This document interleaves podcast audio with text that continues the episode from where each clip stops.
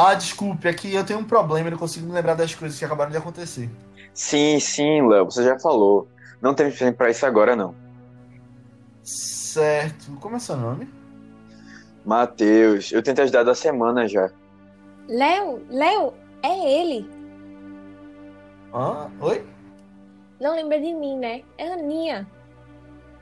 Desculpa, Aninha, aqui eu tenho esse problema. Sim, sim, sim. Perda de memória. Vê, é bom tomar cuidado. Olha o que tá escrito na foto que tá na tua mão. Hum. É o quê? Léo, ela tá te enganando. Não, você não vai lembrar daquele dia, né? Eu acredito na minha letra escrevendo isso daqui. Bora, meu amigo, vamos pra cima. Fala galera, bem-vindo a mais um Vice, nosso podcast de conversa sobre filmes e recomendações. Uh, o filme da edição de hoje vai ser Amnésia, do ano 2000. É o segundo filme de Christopher Nolan. E, bom, é um filme completamente inovador na sua montagem e no estilo que ele é feito, porque ele acontece de trás para frente. E ele é um filme de investigação que conta a história de Leonard, que é, é o meu xará, que está investigando o assassino da esposa dele, e está indo atrás só que ele sofre de uma condição, ele tem peso de memória recente. E é aí que entra a, o conceito do filme ser de trás para frente, porque a gente fica uh, entendendo como ele está vendo a situação. Uh, é um filme meio noir, no seu estilo, assim, de, de investigação e tudo mais. E aí eu queria saber de vocês dois, Matheus e Anin. Lembrando sempre que todas as nossas discussões são com spoilers. Então, se você não viu o filme ainda, vai assistir, depois volta para escutar a gente. Ou se você simplesmente não liga, pode continuar, né? Mas vai estar tá perdendo spoilers, é, tipo plot twists muito legais do filme. É... A primeira vez que eu assisti o filme faz um tempo, acho que faz uns cinco anos. E foi logo quando eu tipo, entrando na vibe do mundo de cinema, assim, tal. Eu fiquei muito encantada por ele. Muito, muito encantada. Principalmente por causa. Acho que foi a primeira vez que eu vi a montagem muito diferentona, assim, também, sabe? E aí eu lembro que eu fiquei muito perdida a maior parte do filme, assim. E eu só fui me encontrar, tipo, nos últimos 10 minutos de filme. Mas foi tão legal esse sentimento. Eu nunca esqueço, foi tão incrível. Eu me senti. Acho que a montagem faz a gente se sentir bem, bem é, conectado com o personagem, né? E é muito bom essa ligação que conseguiram criar. Enfim, só apaixonada por esse filme, sempre digo para as pessoas. É, assim, eu tentei ver o filme já há um tempo atrás, mas eu não tinha passado de cinco minutos. Aí agora que a Aninha indicou o filme, eu disse, não, é o momento, vamos assistir. Mas eu tive uma dificuldade muito grande para ver esse filme. É, em vários momentos parecia que eu estava indo para academia, sabe? É o que Como assim? Quando você é, quando você faz um grande esforço para fazer uma coisa, tá ligado?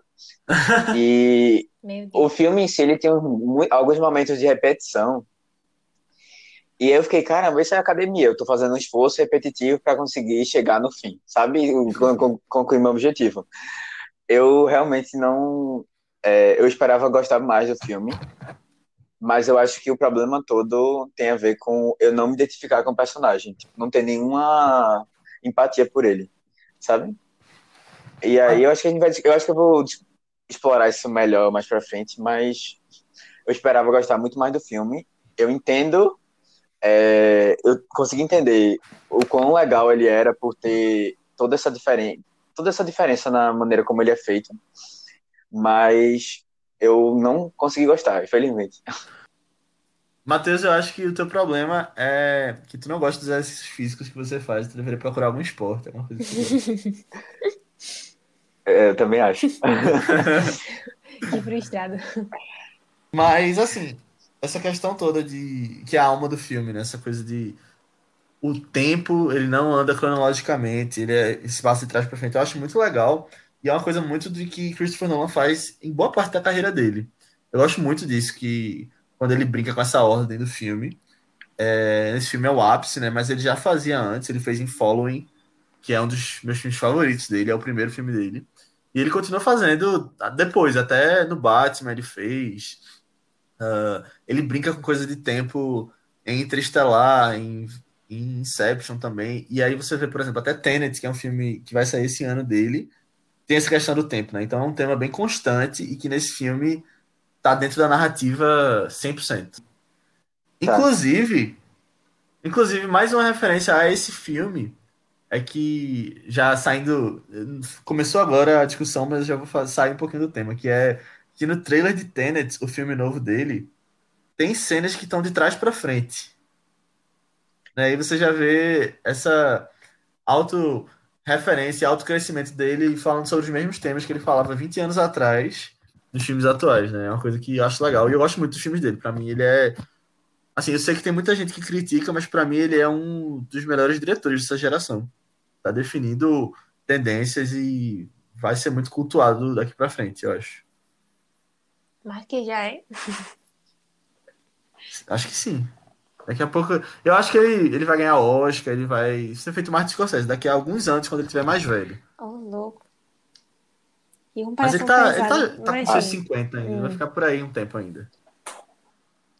É, eu nem ia entrar nessa discussão é, agora, Léo, mas eu, eu tenho uma certa trava com. Eu acho até que eu já comentei isso no outro podcast, mas com, com Christopher Nolan.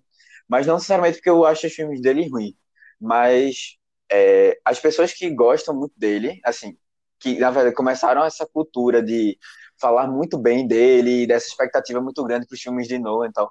Eu acho que isso começou depois do dos Batman que ele fez. Claro. E por pessoas que gostaram muito de Batman, sempre gostaram muito, essa, principalmente essa galera DC, assim, fãs de DC. E aí, assim, que não necessariamente tinham um conhecimento muito grande, não assistiam tantos filmes, mas o Christopher Nolan foi uma porta para eles conhecerem coisas diferentes. É, eu acho que acabou que eu acho que acabou que as pessoas é, não não conheceram outras possibilidades, de, assim, outros filmes de outros diretores também que são muito bons. E aí vem nele uma pessoa excepcional. Mas assim, eu aí não sei se ele, eu acho que ele está começando a ser mais interessante Caramba. agora, velho. Eu não sei. Eu, eu, eu Hum. Eu acho que ele é um diretor, um diretor muito, é um diretor bom. Não, não tem tantos diretores bons assim, mas eu não sei se ele é isso tudo que as pessoas falam. Deixa só eu discordar de tu rapidinho, porque. Vai, fala. Se pudesse, eu faria uma hora de podcast aqui falando só sobre ele, só sobre a carreira dele, porque eu sou o cara da cultura Christopher Nolan. eu sou esse cara que tu falou. E eu discordo que ele ainda tipo, tá crescendo para fazer filmes melhores, porque eu acho que desde o primeiro filme dele, lá de Following, do curto que ele fez, do The Bug, ele já faz uma coisa excepcional, sabe? Eu acho que ele foi, ficou mainstream por causa do Batman, obviamente. Mas, por exemplo, hoje ele faz coisa, faz o que ele quer. Ele fez Dunkirk, fez Interestelar. Claro que tem algumas falhas ou outras pelo meio, mas assim, Dunkirk, ele é um filme incrível. É, tem até vídeo de Tarantino falando que é um dos melhores filmes do, das últimas décadas para ele. Então, joguei o gatilho do, da aprovação social aqui da, e da autoridade. É, e eu acho que talvez tenha uma questão de fãs que ficaram chatos falando só dele, só dele como se fosse a única coisa, mas eu acho que não tira mérito nenhum do, dos projetos que ele está envolvido e do que ele tem criado. E assim, também tem muita coisa envolvendo o irmão dele, né, que a gente pode falar mais pra frente, que inclusive está muito presente nesse próprio filme. Mas também acho que não tem nenhum mérito dele. Eu acho que ele consegue casar. Ele é uma das das poucas pessoas hoje que conseguem casar bem assim, uma arte bem feita no filme, junto com entretenimento para a audiência e fazendo bons negócios, porque ele dá dinheiro, sabe? O filme novo de Christopher Nolan é um evento, é, é um filme que a pessoa vai, vai de meia-noite ver e é um filme original. Acho que ele é uma pessoa que está ditando a cultura de Hollywood, não deixe. É, eu acho, eu acho que isso vem muito dele ter feito o Batman, sabe? E assim, é uma coisa que, que é, eu comparo muito com o filme do Coringa, assim. Toda essa, essa é, efervescência, assim, toda essa... A galera toda falando sobre o filme do Coringa e tal, mas a gente, a gente até discutiu isso. É um filme que é, não é tão original assim. Tem muitos filmes que trabalham sobre esses problemas, é, psicológicos de maneira muito, é, muito boas também, que já há muitos anos atrás, ou que tem uma estrutura parecida, ou que teve muita, o filme teve muita referência de outros filmes. Mas assim, a galera vê, é o melhor filme, sabe? É o. E assim, deveria ter ganhado o Oscar, ou sabe, outras coisas que, que vão falando assim. Uhum. que não necessariamente diminuem o filme, mas é, eu acho que é o pessoal ainda que não teve a oportunidade de ver outras coisas e que viu uma coisa nova que era legal e que achou interessante. Sabe? Eu acho que é a mesma coisa com o Nolan. As pessoas não, veem não ele, acho, não estão acostumadas. É. Eu, eu acho. Assim, agora, eu gostei muito de Dunkirk. Para mim é o melhor filme dele, na minha opinião. Mas, é, e eu acho que ele, tá, ele vem melhorando muito. Se você comparar é, Amnésia e Dunkirk, você vai ver a qualidade, como a qualidade técnica dele melhorou. Em vários Não, com certeza. E ele tem mais dinheiro para fazer filme também. Mas eu acho também, que, e tipo... para trabalhar com pessoas melhores também, tipo, é um grupo melhor, a parte técnica é melhor. Mas assim, é, ou seja, ele tem uma evolução, sabe? Ele tá tendo uma evolução e eu acho isso massa.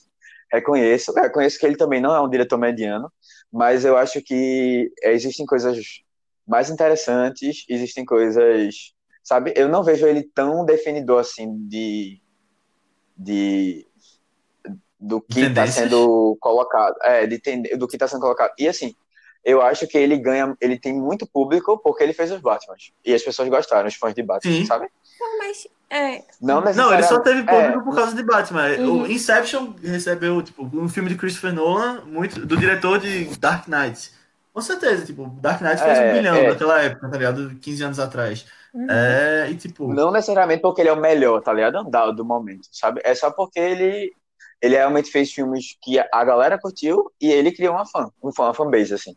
Não, pra... justamente, tipo, mas a fanbase se mantém porque os filmes são bons, justamente. E, e tipo, quando eu falo que ele tá definindo tendência, você pode ver, tipo, quando ele faz um filme sério de super-herói, depois disso um monte de filme começou a fazer, ficar mais dark, é, filme de super-herói também, como, tipo, foi na mesma época dos filmes da Marvel que começaram, e aí, tipo, uma boa parte deles ficou mais sério também, tentaram pegar a essência mais pé no chão, muito por causa dele. Porque, tipo, eu acho que Dark Knight, hoje eu acho que é o melhor filme dele para mim ainda, mas eu tenho muito, tipo, apreço por Inception, O Grande Truque também, o próprio Batman Begins e Following, que é o primeiro filme dele que ele fez durante os fins de semana, porque ele trabalhava e com bem pouco dinheiro, tá ligado? É, antes de Memento, e para mim é um dos melhores filmes dele.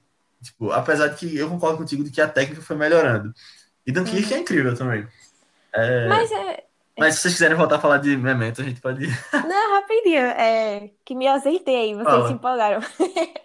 Mas eu acho que, assim, é o natural, sabe? Ele melhorar com o tempo também. Mas eu acho que para início de carreira também, ele tava muito bom no início da carreira, assim. É... E é, esse negócio de, ah, ele, ele criou toda essa fanbase por causa de Dark Knight. Pra mim, isso prova que ele é um grande diretor, sabe? Tipo, Dark Knight Ele é competente. É, tipo, criou essa fanbase toda porque o filme é muito bom. É um dos melhores filmes de super-heróis até hoje. Tipo, é, ainda é meu favorito ever. Eu acho ele, tipo, outro nível, assim, padrão de super-heróis. É o melhor, mesmo, é o melhor de super-herói é, pra mim. Mesmo tendo já Guerra Infinita, Ultimato, tipo, eu amo e Guerra Infinita, eu acho incrível também. Mas é. Dark Knight, véio, é toda uma outra experiência, assim, que você não espera que você tenha e tal. Ele faz, ele faz um trabalho muito incrível na trilogia do Batman, de verdade. Eu acho que se a fanbase realmente começou daí, que realmente foi, né? É, eu acho bem justa, bem justa isso. Eu acho que ele não. Ele é um ótimo diretor. Ele realmente faz filmes bons, mas eu, eu só fico um pouco assim, com o pé atrás, porque tem muita gente fazendo coisas muito boas, mas é, as pessoas não dão reconhecimento para essas outras pessoas fazendo coisas boas mas não para Nolan, porque criou toda essa cultura, sabe?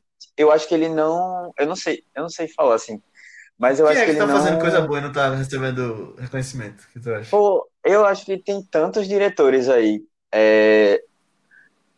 mas, mas eu acho tão originais quanto ou mais originais quanto que, que fazem uns trabalhos assim bem bem bem interessantes também e que Poxa, você quer que eu pense em nomes? Eu acho até que o próprio Denis Villeneuve mesmo, ele não tem tanto reconhecimento. Foi que tava pensando feito o nome dele.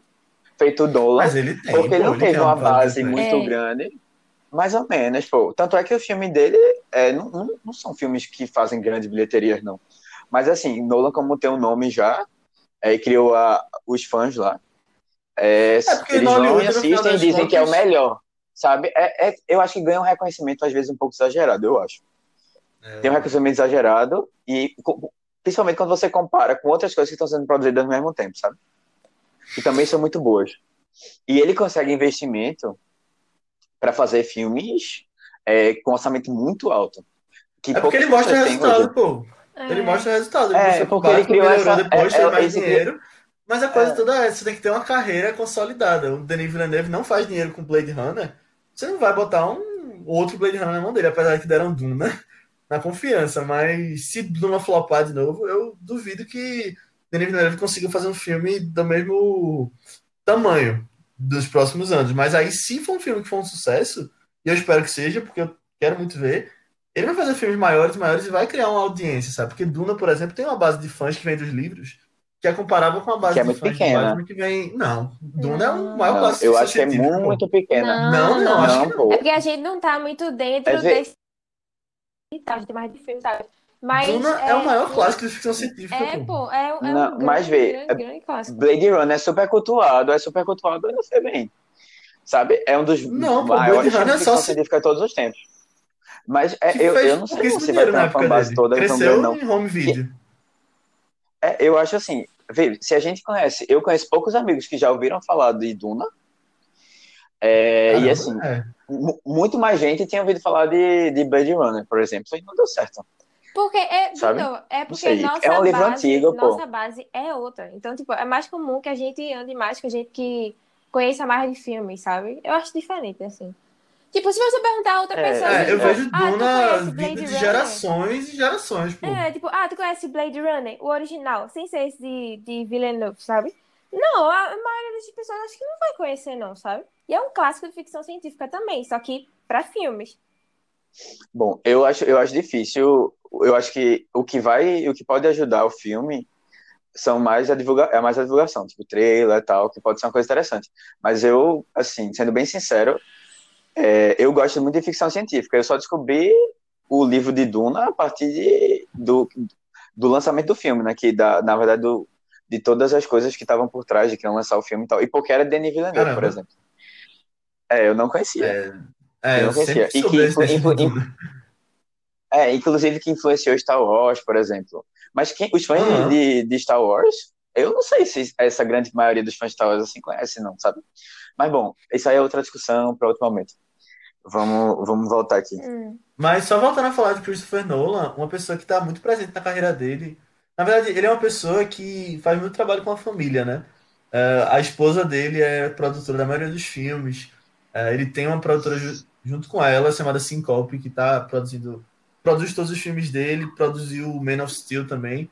E uma curiosidade, tem quatro pessoas empregadas só nessa, nessa produtora, que eu acredito que as outras duas também sejam da família. Mas uma outra pessoa que está direto trabalhando com ele é o irmão dele, Jonathan Nolan. Agora um pouco menos, mas no início da carreira, uh, acho que até até a época dos Batman, um pouco depois, até o Inception. O último dele foi Inception, Interestelar. Batman, o Jonathan Nolan. Foi, não. Hum. Eu achava que Interestelar era sozinho, não? Não, não. Não, foi Nolan. Foi, não, foi Nolan ainda. Não, é tanto que esse projeto. Mas... É, tanto que esse projeto primeiro ia para Spielberg. No, é, o, o, irmão dele, é, Jonathan, queria que esse, esse filme foi, fosse feito por Spielberg, só que ele recusou, porque ele não, tá, não, não tava querendo mais fazer ficção. E aí foi pra Nolan, o, o Christopher. Isso. E aí, Jonathan Nolan, ele é um cara, um escritor hoje bem cultuado em Hollywood também. Ele fez várias séries de TV, Person of Interest, uh, Westworld é dele. E aí, desde a Amnésia ali, ele, ele tinha escrito conto que deu origem ao roteiro que Nolan adaptou. E aí, só que o conto não foi publicado, e aí por isso que Memento concorreu a melhor roteiro original no Oscar. Mas ainda assim, o roteiro inicial, a ideia foi de Jonathan. E aí, é, e aí volta de novo aquela discussão, né? De tipo, é, talvez grande parte do sucesso também tenha vindo por conta das ideias do sucesso dos filmes, né? Assim, do, do, do bom nível dos filmes tenha vindo pelo, pelo irmão também, uma contribuição grande. Cara, o Matheus é, tá, metendo tá em Christopher Nolan hoje. A orelha dele tá coçando lá, lá em Londres. Tá, deve estar, tá, né? Mas assim, você, só você ver o Westworld mesmo para você ver o nível do, do irmão, como ele é bom, sabe, escrevendo. E é, o é Westworld é tem uma, é uma tem linhas temporais diferentes, tem uma grande reflexão assim, sobre é, essa questão do que é ser ser humano, sabe, da existência, ou seja, várias camadas. Ele sabe escrever muito bem. É, e isso aí, é, eu acho que é um indicativo de que ele, estando junto com o irmão, ele está contribuindo muito, sabe? É, ou seja, que, que o Jonathan tem um papel importante, eu acho, nos filmes. Claro, e o filme, no final das contas, é como a gente já discutiu aqui em outros momentos, é um, é um produto que é feito de várias mãos, né? Não tem uma pessoa só que, que fez o filme. Ela, você tem tipo uma equipe que cada um faz o sua, seu trabalho, e isso depende também de uma liderança boa do diretor, de, uhum. claro, de investimentos dos produtores e, e, claro, um bom roteiro, boa fotografia. O fotógrafo de Christopher Nolan, inclusive, fez a fotografia de Memento. É um cara muito bom, né? Chama Wally Pfister. Um nome um pouco difícil de se pronunciar. Mas, assim, por outro lado, ele tentou dirigir depois. Ele fez um filme chamado é, Transcendence, que é com Johnny Depp, que é, é horrível. Não sei se vocês viram esse filme. Não, vi não. Ele virou diretor depois, e eu lembro que na época que o filme saiu, em 2014, era tipo, ah, o diretor de fotografia de Christopher Nolan está fazendo um filme agora, e aí, tipo, a promessa era que fosse um filme no nível do Nolan. E não é, tipo, é um cientista que é feito por Johnny Depp, que vira um computador no final, depois na história. Mas enfim, eu não quero falar sobre esse filme, não, que é ruim. Mas ele é um cara que, esse Wally, ele tem, tipo, as fotografias do filme de Nolan e a própria direção, no final das contas, só para concluir essa questão da equipe, do próprio Nolan, de jeito nenhum deve ser deixada de lado, porque falou do, dos méritos do irmão dele, e com certeza eu acho que tipo, os roteiros do filme de Nolan, para mim, são é, excepcionais. É claro que uma vez ou outra você tem aquelas críticas de ah, é muito explicado. Não, porque em Interestelar coloca um lápis por dentro do papel e não precisava. Mas, tipo, no final das contas, os roteiros são bons, eu acho. E o saldo é uhum. positivo. E são filmes bem dirigidos.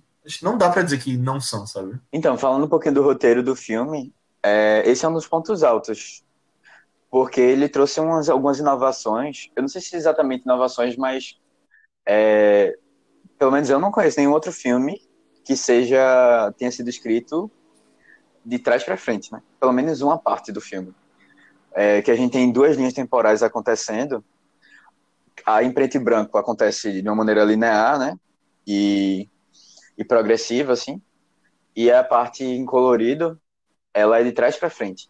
Então ela, vai, ela é dividida em pequenos é, trechos, né, e como se a gente fosse pegando os últimos trechos da história, fossem sendo contados primeiro, e depois vão vindo os, os que seriam para ser primeiro, vão vindo por último. E no final é que você tem um.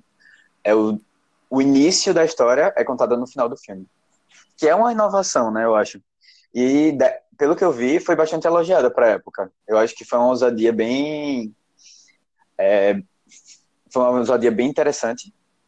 E eu acho que traz uma, uma.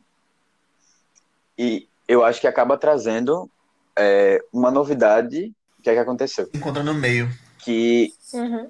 É, no meio? É como se fosse é, no o filme termina história. no meio, né? É, exatamente, o filme acaba terminando, exato, o filme acaba terminando no meio da história.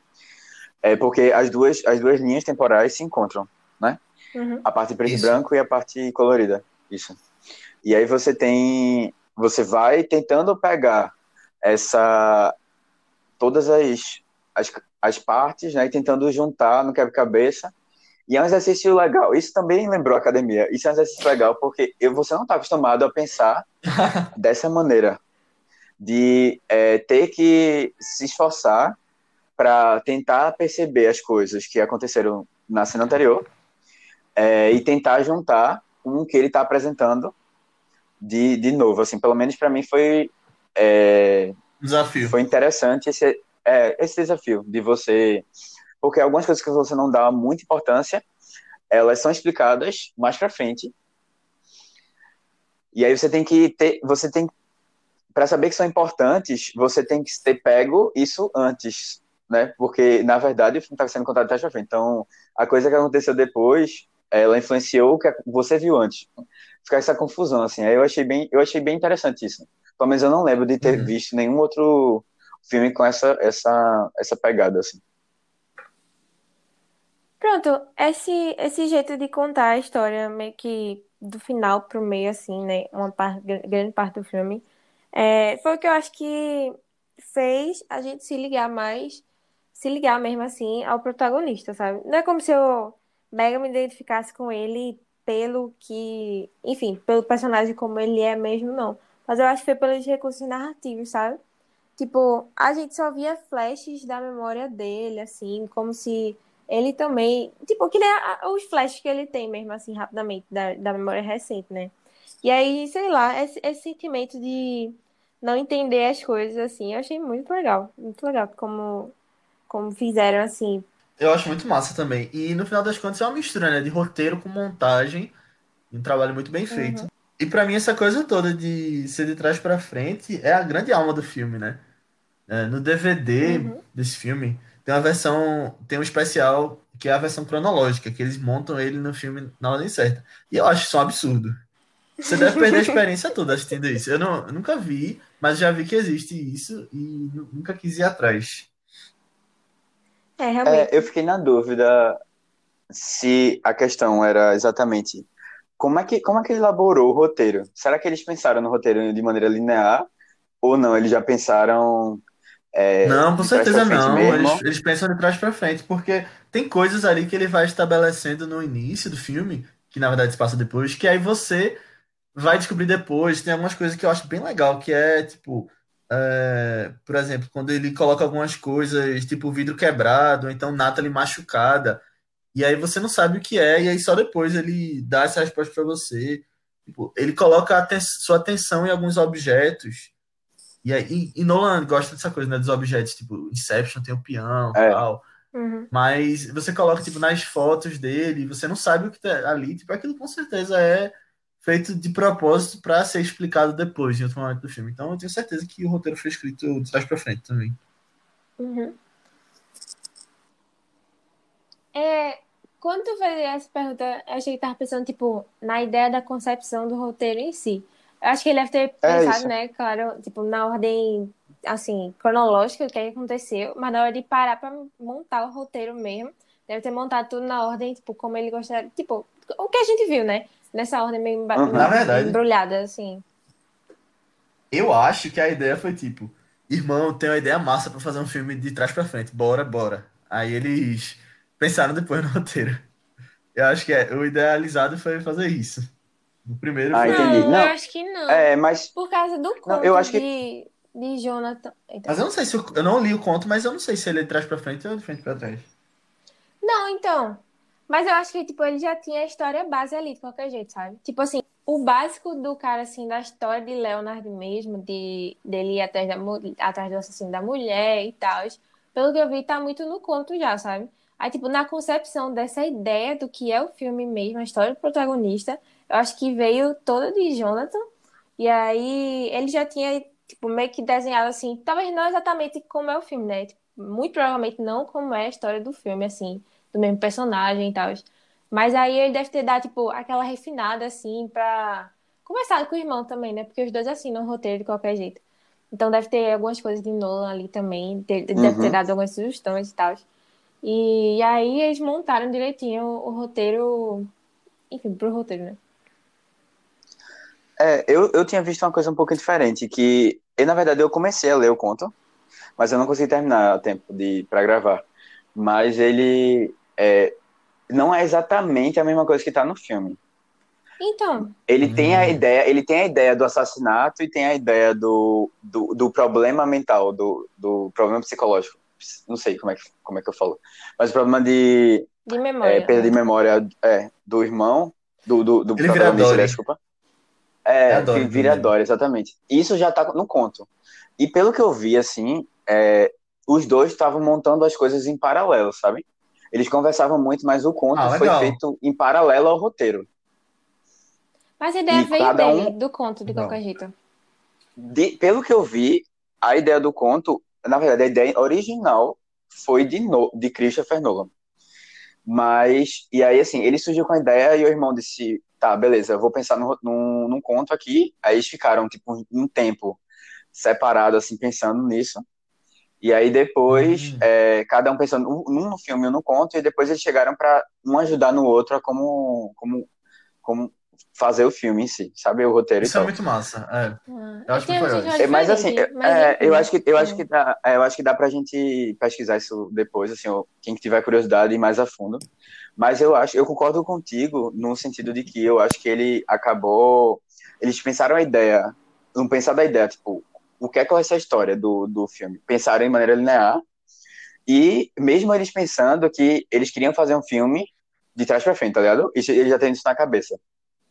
Mas eles pensaram na ideia original e aí depois eles vão transformar isso aqui. Aí foram pegando onde a gente divide, onde a gente divide, onde a gente divide, e o que é que a gente pode encaixar para fazer mais esse, tipo, uma relação entre uma cena e outra, ter um objeto, sabe? Um personagem e tal. Uhum. E como encaixar isso, eles foram fazendo isso depois de já terem a ideia do personagem. Eu acho, eu acho que é mais ou menos isso. Pelo menos eu pensaria em fazer assim. É. Eu acho muito engraçado um vídeo que tem, não sei se vocês já assistiram, tem no YouTube que é Nolan explicando a, a linha temporal desse filme. Vocês já viram? Não. Que é ele num quadro Não, verde, tem, parecendo. É ele num quadro negro, parecendo Doc Brown, botando as linhas no quadro todo. Um desenho bem grande assim. Aí ele fala: Isso vem pra cá e volta, aí faz a seta, aí você muda as cenas aqui. Acho, acho engraçado. Mas essa coisa dele ser de trás para frente já tinha acontecido algumas vezes. Inclusive, Seinfeld tem um episódio que é todo de trás para frente, foi feito antes desse filme. E e assim, mas eu acho que ele foi um, um. Mas eu acho que ele foi um que usou de maneira muito destacada e fazendo muito sentido na história, sabe? Eu, eu gosto muito disso. Uhum. Mas uma coisa que eu gosto muito no é. roteiro é que ele é só um pedaço da repetição da rotina dele, né? Tipo, uh, ele é um cara que fazia aquela mesma coisa todas as vezes, procurando aquele mesmo cara. E aí dessa vez deu algumas coisas erradas e a gente tá vendo só uma só espiando uma parte da vida dele que, tipo, é muito de filme noir isso, ele tinha feito isso no Following também, que, de novo, é um dos melhores filmes dele, procurem depois pra assistir. E eu acho massa que você, tipo, você vê aquele pedaço da, da história e você automaticamente, na sua cabeça, já completa com, tipo, o que pode ter acontecido antes, o que pode ter acontecido depois, sem estar ali sendo exposto para você, sabe? Tipo, ele vai continuar aquela jornada dele, procurando outro cara que vai fazer a mesma coisa, vai continuar com uma história parecida e vai ser infinito, porque ele não lembra das coisas, ele nunca vai lembrar se ele matou outra pessoa ou não. Eu acho muito legal isso. Eu acho que é uma dificuldade grande que eu tive com o filme foi muito por causa do roteiro, no sentido de que é, existe uma dificuldade muito grande de você prender o, o quem está assistindo, é, prender o espectador quando você tem o final da história já contado sabe? E isso é, foi, foi realmente a coisa que me pegou mais. Eu não me prendi porque eu já imaginava que é, o final que a gente estava vendo ali não era exatamente o final correto. Que aquela ideia de que ele tinha matado o cara certo não ia funcionar. Então, assim, mesmo eu, mesmo eu não sabendo exatamente o que, é que tinha acontecido, para mim o filme pesou muito de eu ter que ficar, ai caramba, vai voltar para essa parte, volta para essa parte aí vai voltar, vai voltar. Pra, pra eu saber, no final, que aquilo ali que ele tava falando não tava certo, sabe? Isso me deixou muito distante do, do personagem e muito sem vontade de assistir. E ainda mais porque, no começo, é, ele tem muita repetição da que, ah, não, eu tenho esse problema, eu tenho um problema mental, eu tenho um problema mental. Ele falava isso, sei lá, a cada. pelo menos duas vezes a cada cena, sabe? E eu ficava, caramba, velho. Isso é parte é... do personagem dele. É, é exatamente. Mas me, me, me deixou com muita dificuldade. Me deixou com muita dificuldade de. muita preguiça do filme, sabe? Dificuldade de continuar. Tanto é que eu pausei várias vezes pra, pra assistir. Eu acho que no final, quando essa parte já não é tão forte, é, ele me deixou mais empolgado. Mas assim, no começo. E algumas pessoas, assim, pelo menos o que eu vi, a maioria das pessoas não se incomodaram com essa. essa contagem assim, né, invertida, mas eu sabendo o final e imaginando que tinha alguma coisa errada, para mim aquilo ali já me desprendeu do filme, sabe? Ô, Matheus, eu discordo disso, porque eu acho que a grande coisa do filme é, tipo, você já sabe isso, mas você não sabe o que tá acontecendo. as coisas vão aparecendo e você fica se perguntando como é que aquilo se encaixa na história dele. E aí, tipo, por você não saber o que aconteceu antes, eu acho que, tipo, o grande mérito do filme tá aí, sabe? Do roteiro em si. Que aquela coisa do namorado de Natalie, ou então, por que que tá contando a história do, do Sammy Jenkins, que é o cara lá da esposa diabética? Eu acho bem legal. E no final, quando ele, ele dá a conclusão e você entende o que tá acontecendo, eu acho, tipo, a entrega muito bem feita para um final de filme, sabe? Um clímax. Oi. Certo. A tatuagem dizia para encontrar as pessoas só pessoalmente. Eu devo ter falado com ela pelo telefone. Léo, tá aqui. Eu consegui as informações. John Dee, ele tá usando o nome de Matheus, passando por um policial.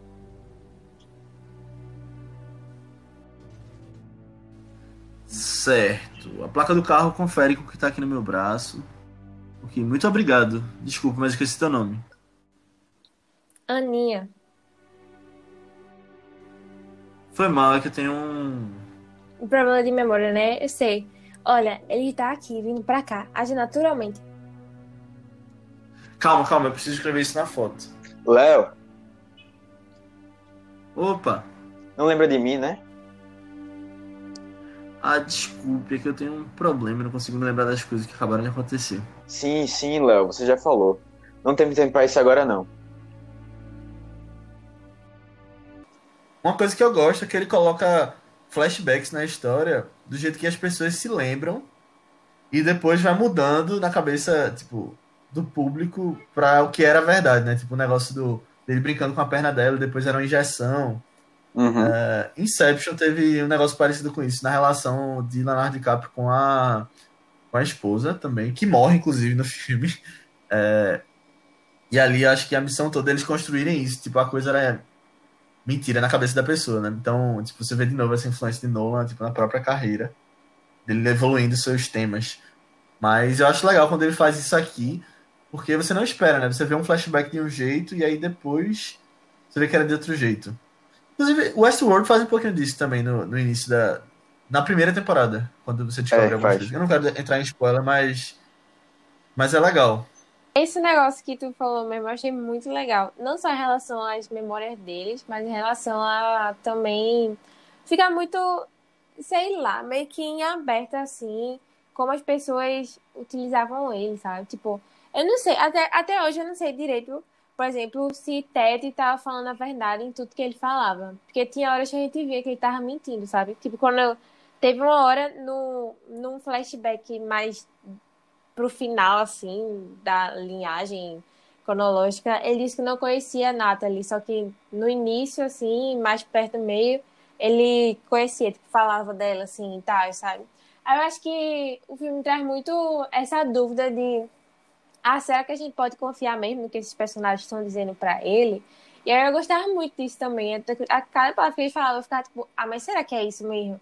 Ah, mas será que dá pra, pra confiar no que ele tá falando? E a cena que eu gosto muito também é aquela cena em que Natalie é, fica provocando ele, dizendo que ah, ele vai lembrar de nada depois, vão virar amantes e tal. E aí ele bate nela e ela ainda usa isso a favor dela depois, machucadas. Faz todo um teatrinho assim, cara, desespero dele na hora. A gente via, tipo, pelo flashback anterior, que o, a mão dele, ele tava meio que sentindo já alguma coisa assim, né? E a gente já percebe, eita, tem uma coisa meio de errada aí e tal. Eu acho muito legal quando o roteiro brinca um pouco com isso, sabe? Desses flashbacks deles. Tem essa também que eu gosto muito, que é quando ele tá perseguindo é, o Dodd, né? E aí ele não sabe se ele tá perseguindo ou tá sendo perseguido. eu tô sendo tá, perseguido. Ah, Deus, não, pera. É, só eu que tô sendo perseguido. Ah, é muito bom. Assim, o roteiro brinca com esses negócios. É, eu, eu falei, eu tentei, na verdade, encontrar uma justificativa para não ter gostado tanto do filme. Mas é, eu, eu acho que tem a ver com isso, sabe? De, de eu não estar tá tão empolgado, mesmo assim, vocês ficaram empolgados. Eu acho que eu não fiquei tanto. E teve uma hora que eu enchi um pouco o saco de ficar ouvindo as mesmas, as mesmas falas, sabe? Sendo repetidas praticamente. Né? De, ah, é, ah, eu não tô entendendo o que tá acontecendo, sabe? Ou eu tenho um problema de memória e tal. E, é, bom, foi isso mais ou menos que eu, eu acho que me desprendeu do filme. Mas teve uma coisa que eu gostei bastante no começo, ele faz uma cena que realmente é de trás pra frente.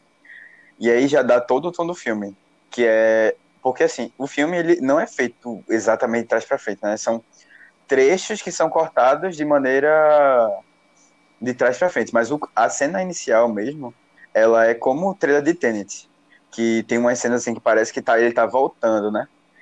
E é aí isso. tem no começo, é, no comecinho tem uma, uma cena pequena assim. Eu não lembro o que ele exatamente tá fazendo, mas eu acho que ele tá no banheiro, ou ele tá no quarto. Não, não, é, não, tá não, não, ele tá ah, revelando a foto e atira no Ted. Isso. Uma coisa que eu acho engraçada é que o título do filme em português é Amnésia, né? Só que ele fala constantemente no filme todo que ele não tem amnésia e que a condição dele é outra coisa. Tem aquelas lembrancinhas que você compra quando você viaja. Aí, tipo, eu acho que se fosse lembrança o nome do filme faria mais sentido. Eu vi no na internet que memento é uma palavra em latim, né? Aí, é, inclusive tem até uma expressão que é o nome do conto, que é memento. Vocês lembram? Mori. Mori. É memento Mori. Que, é. E aí, assim, eu, eu acho que em português a palavra de para essa doença que ele tem, especificamente, é, tem é, amnésia com outro com outra coisa junto, sabe? Deixa eu ver aqui. É, amnésia anterógrada. Que eu acho que. É, mas é você não isso... pode vender um filme chamado. é, pois é, por isso que eu acho amnésia que ele continua usando amnésia, tá ligado? Mas, assim, uhum. realmente não faz muito sentido quando você pensa em. No próprio filme em si, porque ele fala roteiro. que não é, é amnésia e você. É o okay, Não, não, não faz sentido.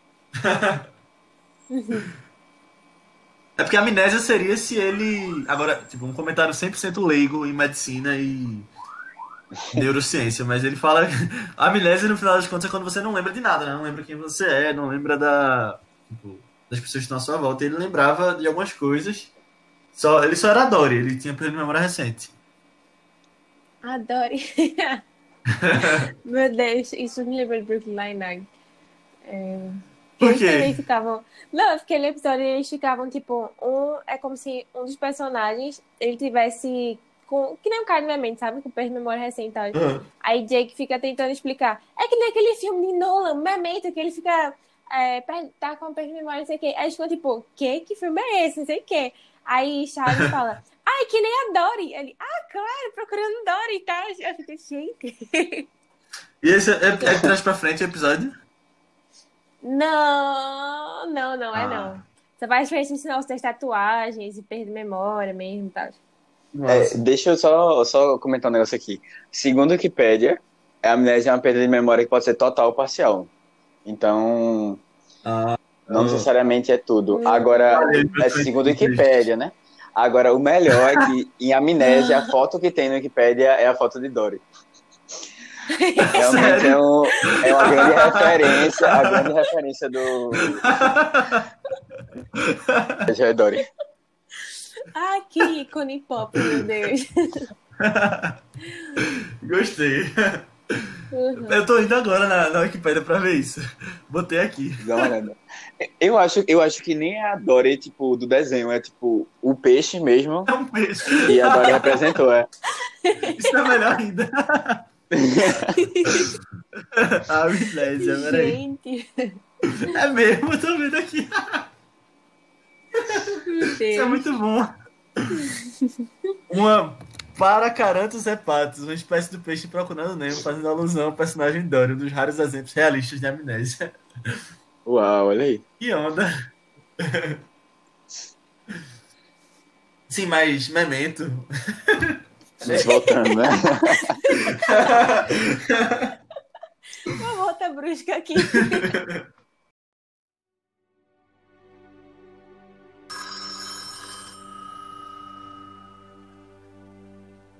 Eu não lembro direito como era no início, mas me parece muito com o que aconteceu com Sammy Jenkins.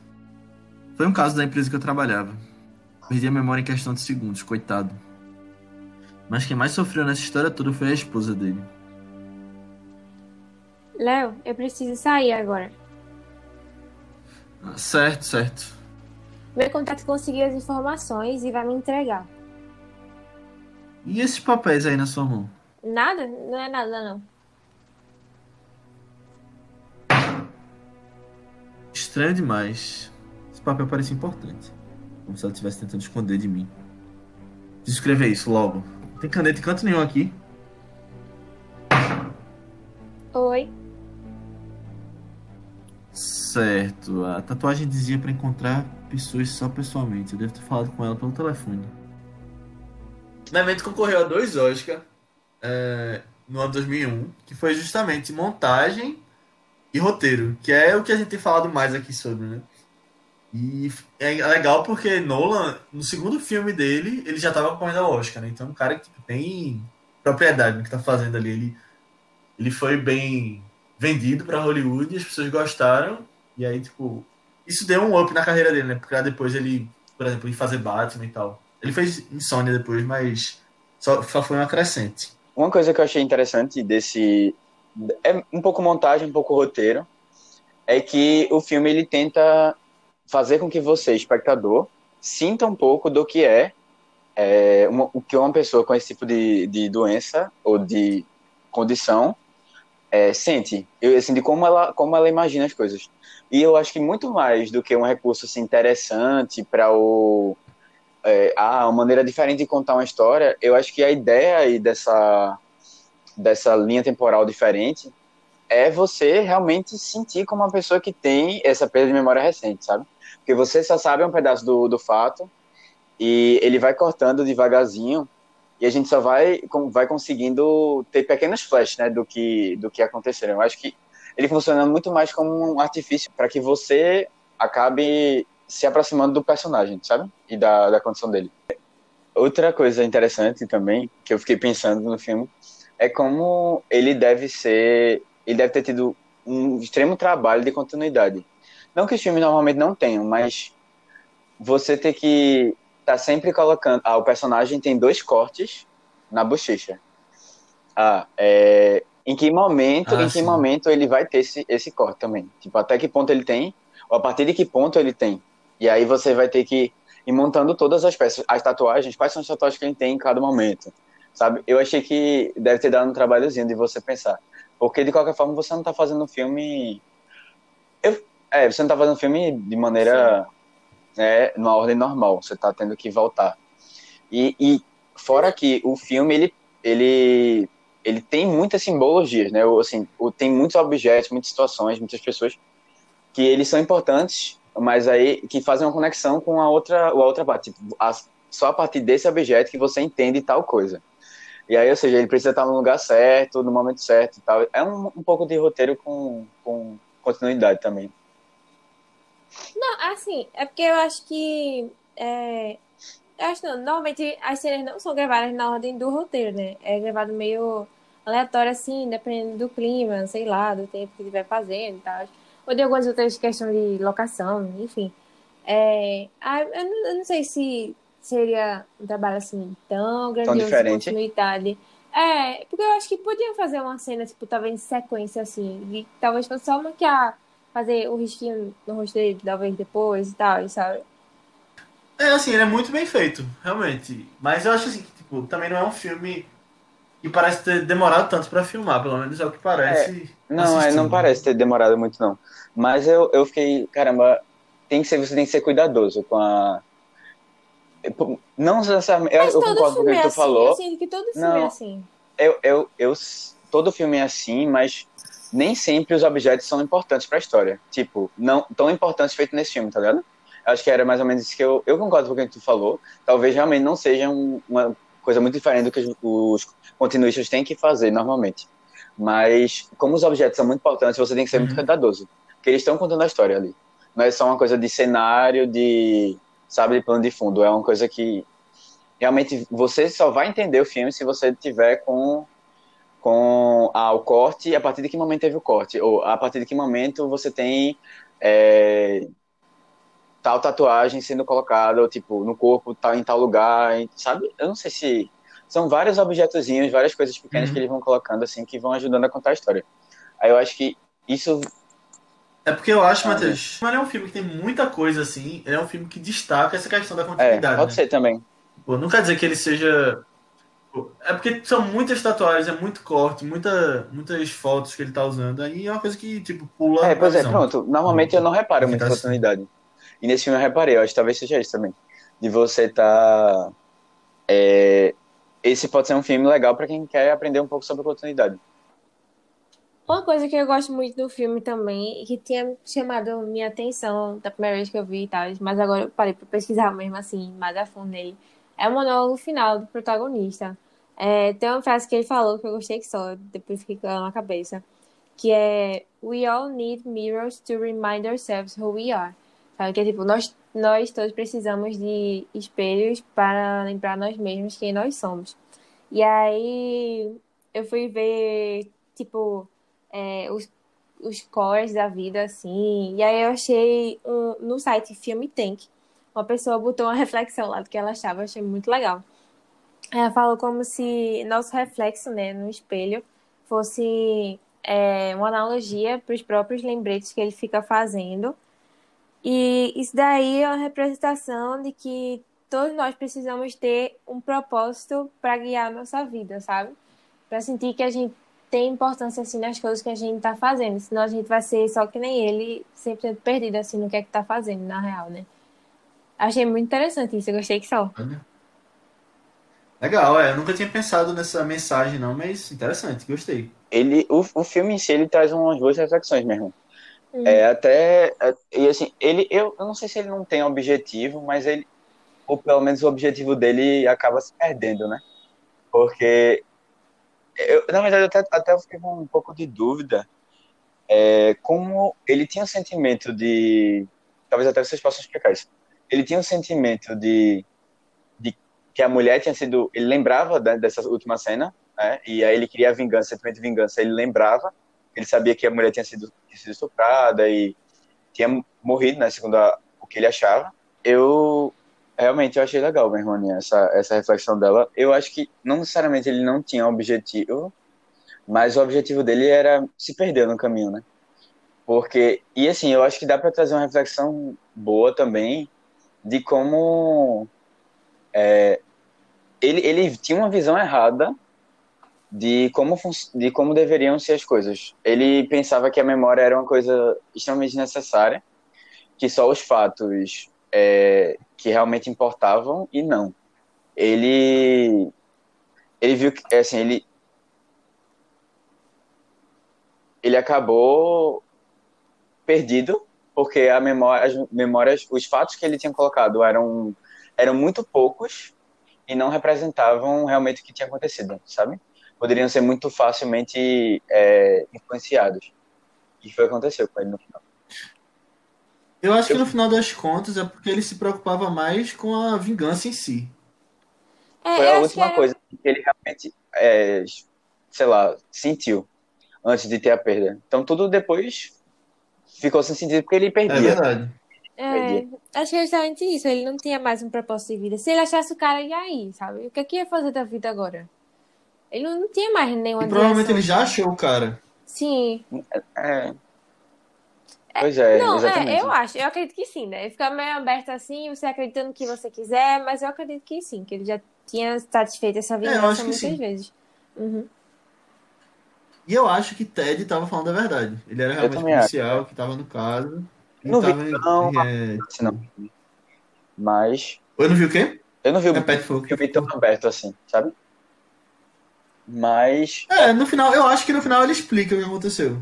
É, eu também acho. Mas dá pra não, pensar que, que, pode ser aberto ou não. Eu acho que fica aberto a sua interpretação, porque a gente já viu Ted mentindo antes, sabe? E a gente tem aquele negócio que eu falei de a gente não sabe é, o quão verdade as pessoas Justo. estão falando assim.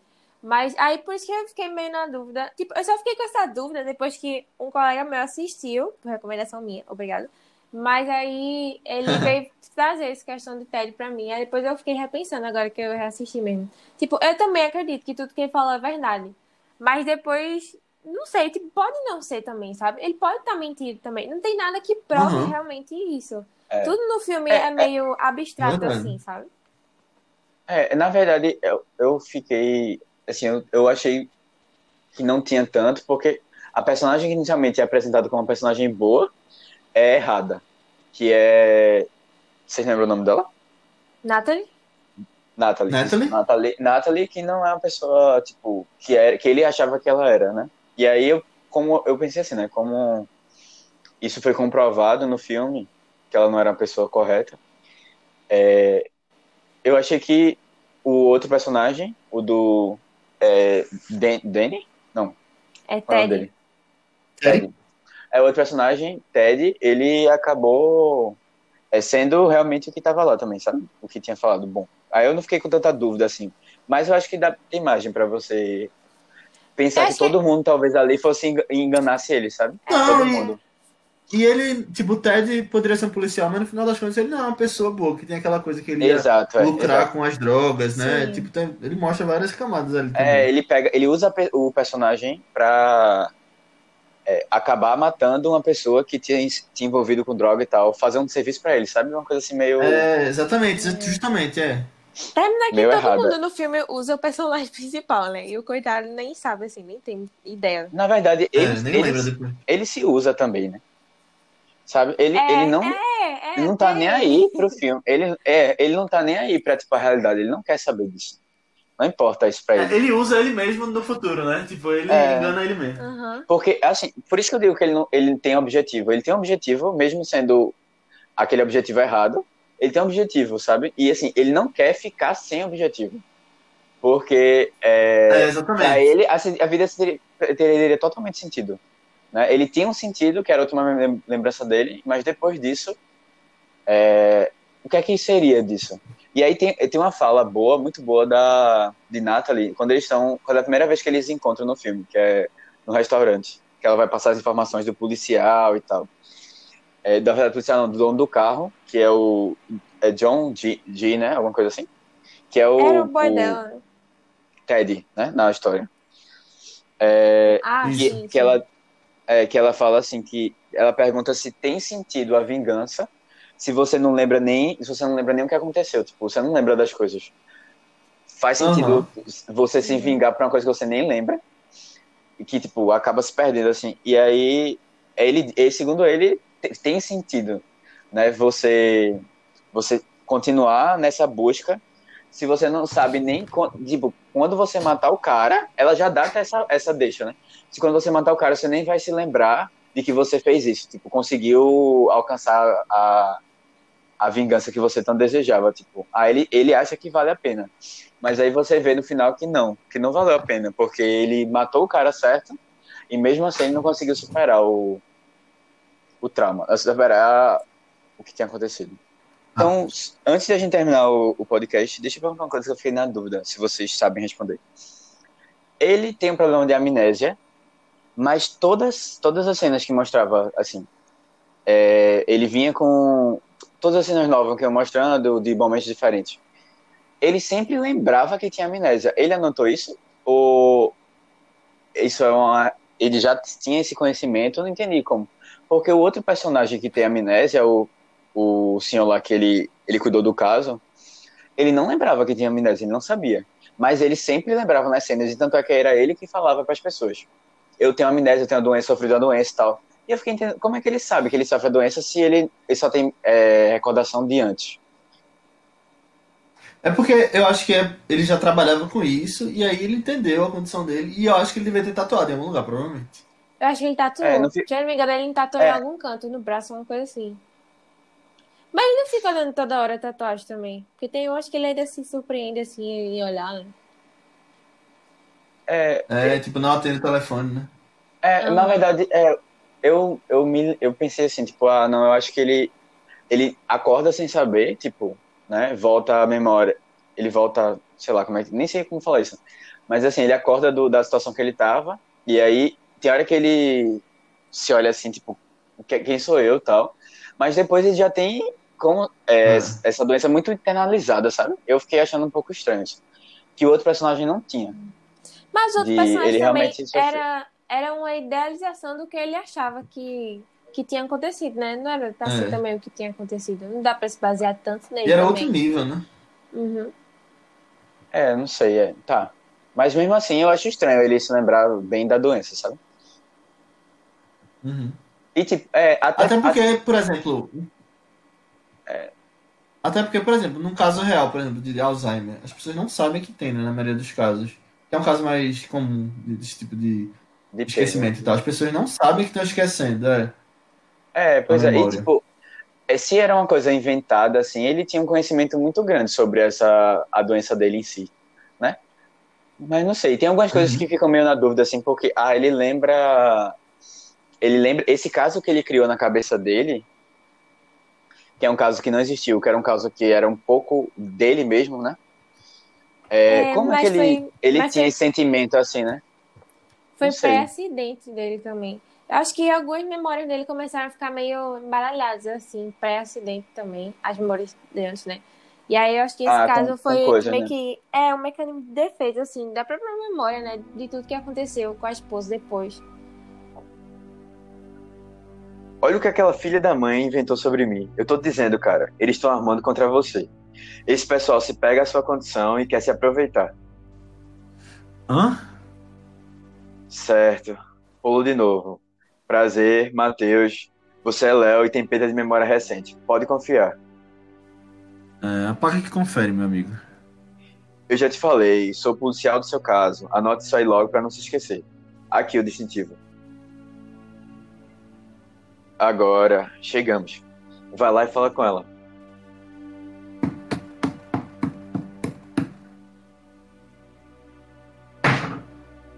Hã? O que você está fazendo aqui?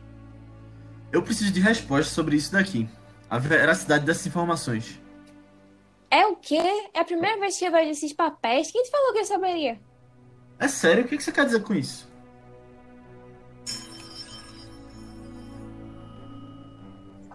Posso atender? Você atende, então?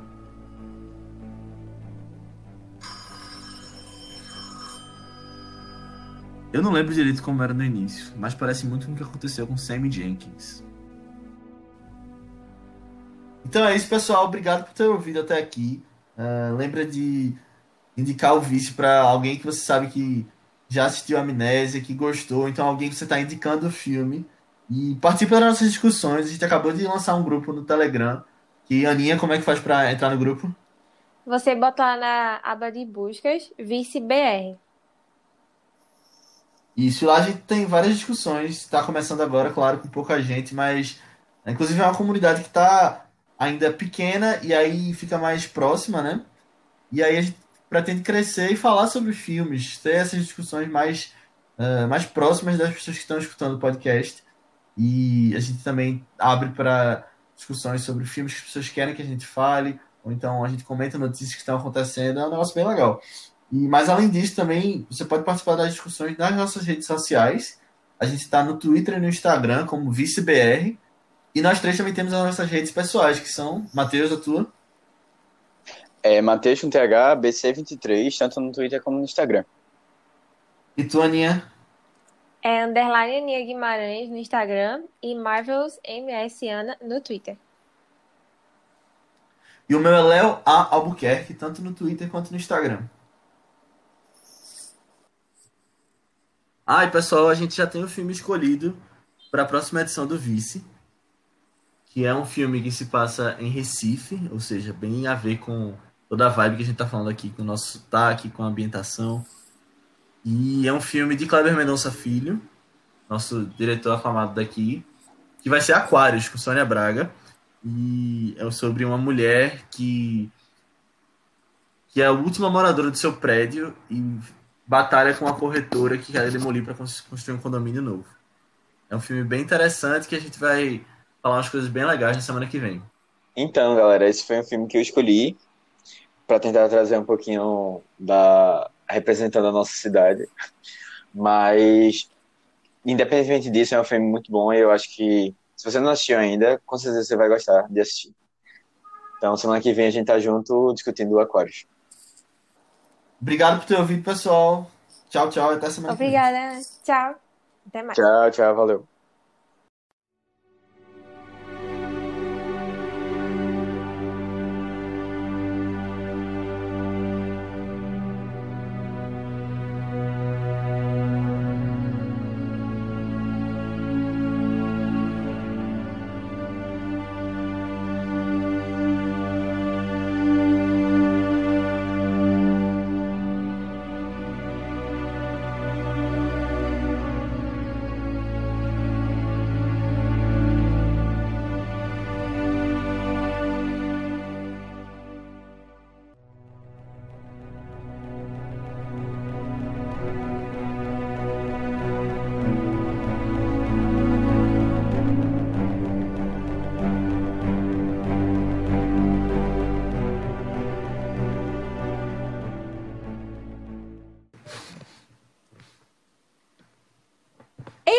Fazer esse oi. É tipo, é tipo um oi de felicidade? Um oi.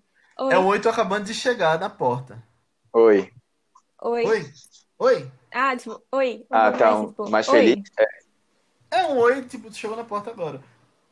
Oi. Oi. Tu tá me enganando, assim? parecendo que tu tava muito tempo fora. Oi. Né? ah, eu odeio a atuação. Ah, oi.